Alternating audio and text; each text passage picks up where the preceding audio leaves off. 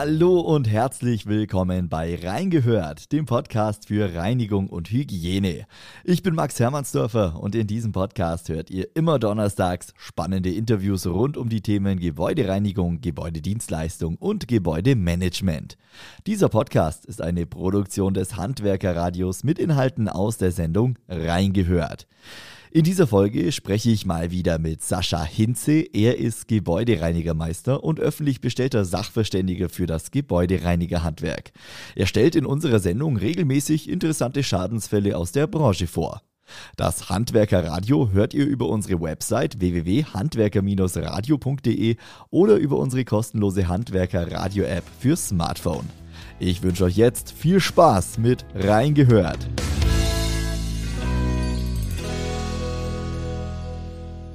Hallo Sascha. Hallo Max, schön, dass ich wieder bei dir sein darf. Sascha, wir sprechen heute über einen Fall, da geht es um eine besondere Treppe und um besondere Flecken. Sascha, erklär mal, was war los in diesem Fall, über den wir heute sprechen? Ganz genau, Max. Ich bin von einer Hausverwaltung kontaktiert worden, die ja nicht näher definierte Flecken auf ihren Treppenelementen hatten wobei die Treppenelemente aus Sichtbeton gefertigt waren. Ähm, heutzutage ja ein modernes Stilelement äh, für gestalterische Formen. Du kannst den Beton tatsächlich bis auf Hochglanz polieren. Mhm. Wer es mag, äh, super. Es gibt mit Sicherheit ähm, auch, auch Sachen, die jeder persönlich so ein bisschen hübscher findet oder auch weniger hübsch. Aber du hast natürlich ganz viel gestalterische Möglichkeiten. Und ähm, entsprechend findest du das ja auch in vielen Verwaltungsgebäuden und sonstigen Objekten wieder. Hier waren die Sichtbetonflecken in repräsentativen Mehrfamilienhäusern als Treppenelement verbaut. Mhm. Und was waren das für Flecken, die auf diesem Sichtbeton dann zu sehen waren? Naja, erstmal, Max, gehe ich immer so vor und ähm, gehe einmal durch, durch das komplette Objekt. Ähm, wichtig ist immer so ein bisschen auch nach links und rechts zu schauen, um mal zu sehen, was könnte denn tatsächlich passiert sein. Links und rechts schauen heißt auch äh, für die lieben Kollegen am Radio einfach mal gucken, wo ist denn dieses Gebäude gebaut? Wie ist der Vorgarten? Wie ist der Außenbereich gestaltet? Gibt es vielleicht in unmittelbarer Nähe Industrie oder eine Baustelle. Da kann man schon ganz viel Rückschlüsse ziehen. Naja, in so einem Mehrfamilienhaus, Flecken im Treppenhaus, ist meistens immer so eine Geschichte, wo ich zuerst daran denke, okay, die Kinder waren zugange. Naja, in dem Fall waren es nicht unbedingt die Kinder, ja vielleicht doch, aber nicht ursächlich verantwortlich.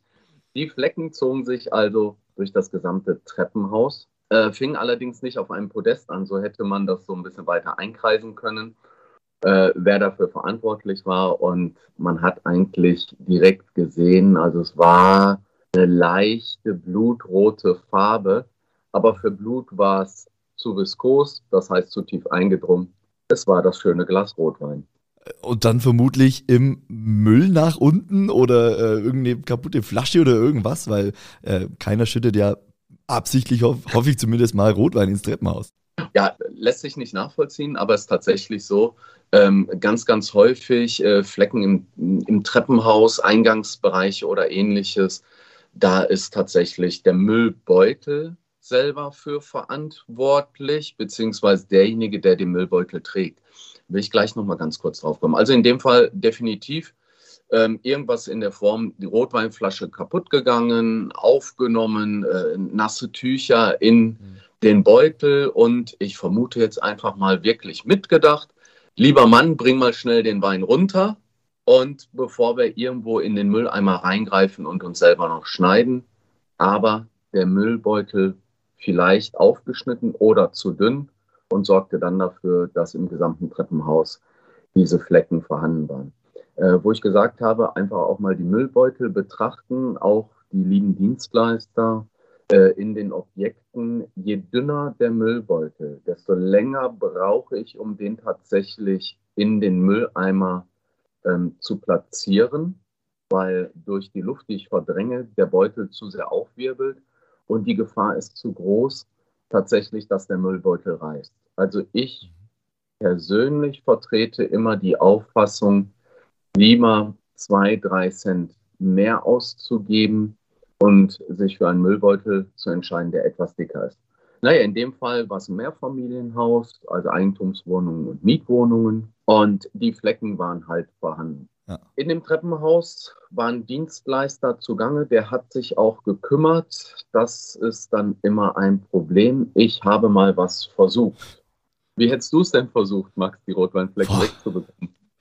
Vermutlich wäre ich auch verzweifelt und hätte äh, mit einem mit Lappen versucht, es irgendwie aufzuwischen, aufzusaugen. Aber äh, du bist natürlich der Experte. Was sollte man denn da tun oder was hat der Dienstleister versucht, was dann nicht geklappt hat?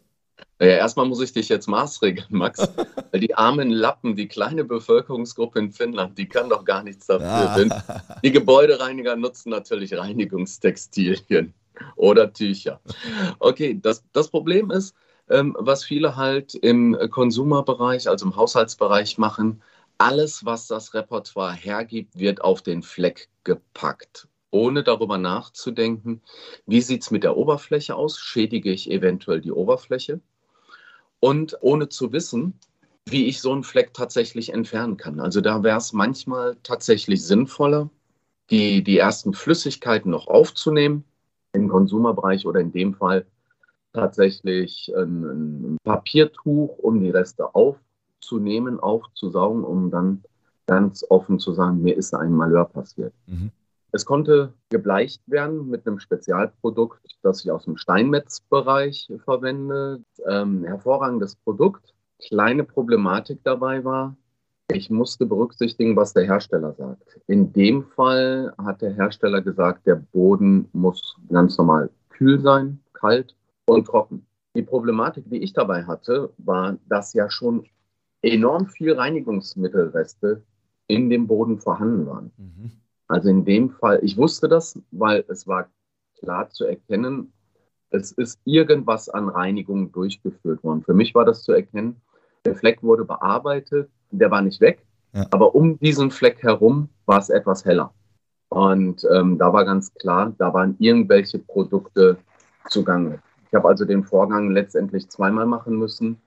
Ähm, erst einmal klarspülen. Klarspülen heißt mit Wasser zu versuchen, ähm, die Reinigungsmittelreste aus den unfachmännischen Proben herauszunehmen.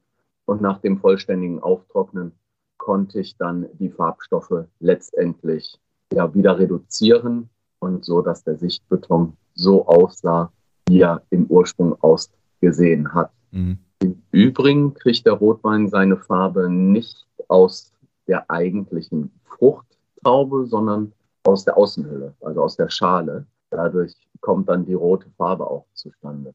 Okay, okay. Jetzt äh, sagtest du, diese Flecken wurden auf jeden Fall von dem Dienstleister behandelt. Ähm, mhm. Er hat ja dann offenbar nicht ganz genau gewusst, wie er mit diesem Fleck umgeht.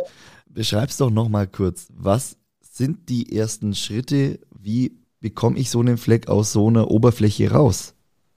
Also ähm, grundsätzlich, ähm, Max, mal schauen, die, die großen Hersteller, die es wirklich, ich habe es glaube ich schon öfter gesagt, richtig gut machen äh, mittlerweile, ähm, die, die auch in ihren Produktkatalogen ganz, ganz viele Fachinformationen am Rande ähm, den Dienstleistern, ob Fachbetrieb oder Hausmeisterbetrieb, mit an die Hand geben. Und viele Hersteller haben da schöne Fleckentabellen, entweder in ihren Musterkoffern oder auch online einsehbar, wo man sich so mal ein bisschen vorarbeiten kann.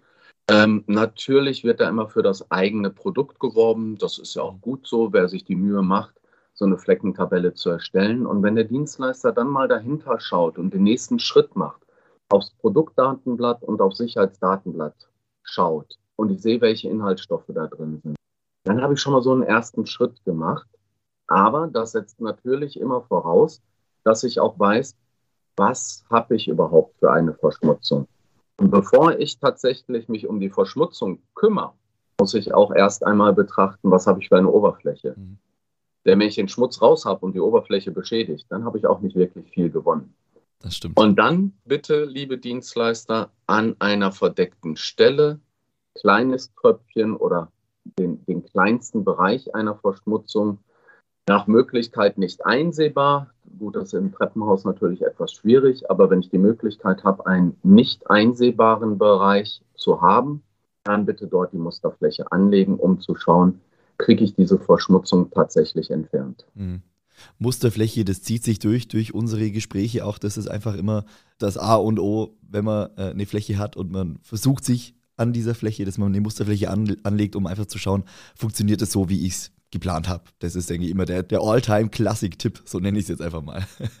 Genau, Max, das ist genauso wie in einer guten Küche. Der Koch schickt nie ein Essen, bevor es nicht abgeschmeckt ist. Mhm. Ja. Und für uns ist es halt tatsächlich die Musterfläche. Ja, ja in, in dem Fall jetzt tatsächlich mit der Treppe, also auch der Objektbetreiber, den trifft da natürlich ja, so, eine, so eine gewisse Schuld, also hätte Vorkehrungen treffen können. Ähm, das hätte es alles etwas leichter gemacht. Was für Vorkehrungen können das denn sein? Auch präventiv vielleicht, um ja äh, sowas eben zu verhindern, dass die Flecken dann zu tief in den Sichtbeton in dem Fall einsickern. Äh, was gibt es da für Möglichkeiten?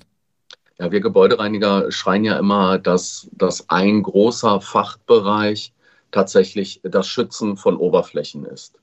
Also in dem Fall hätte die Oberfläche vernünftig schützen können, indem er regelmäßig eine Grundreinigung durchführt und eine Imprägnierung aufträgt.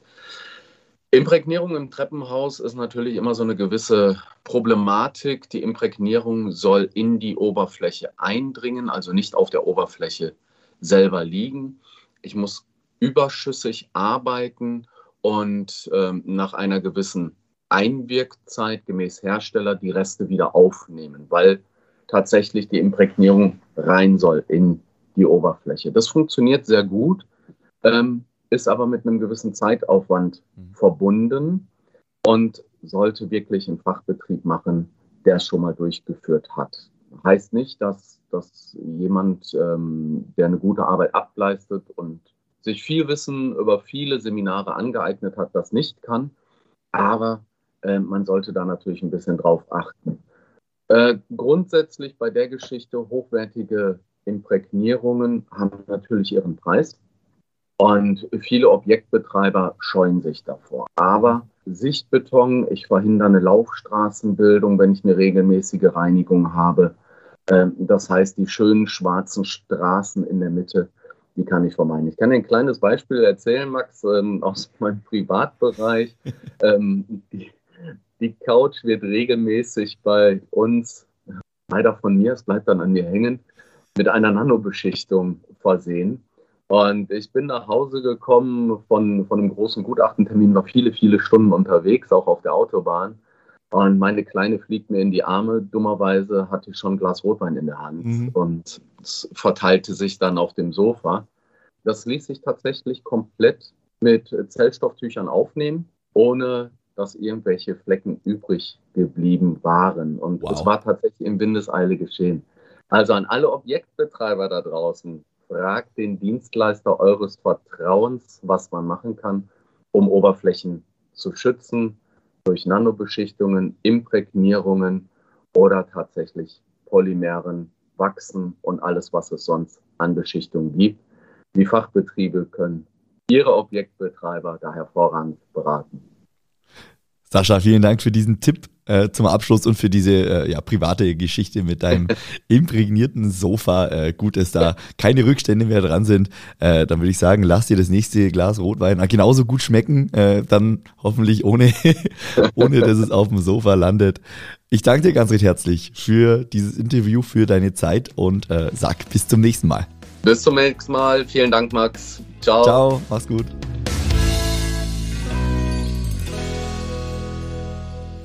Und damit sind wir am Ende der heutigen Folge reingehört, dem Podcast für Reinigung und Hygiene.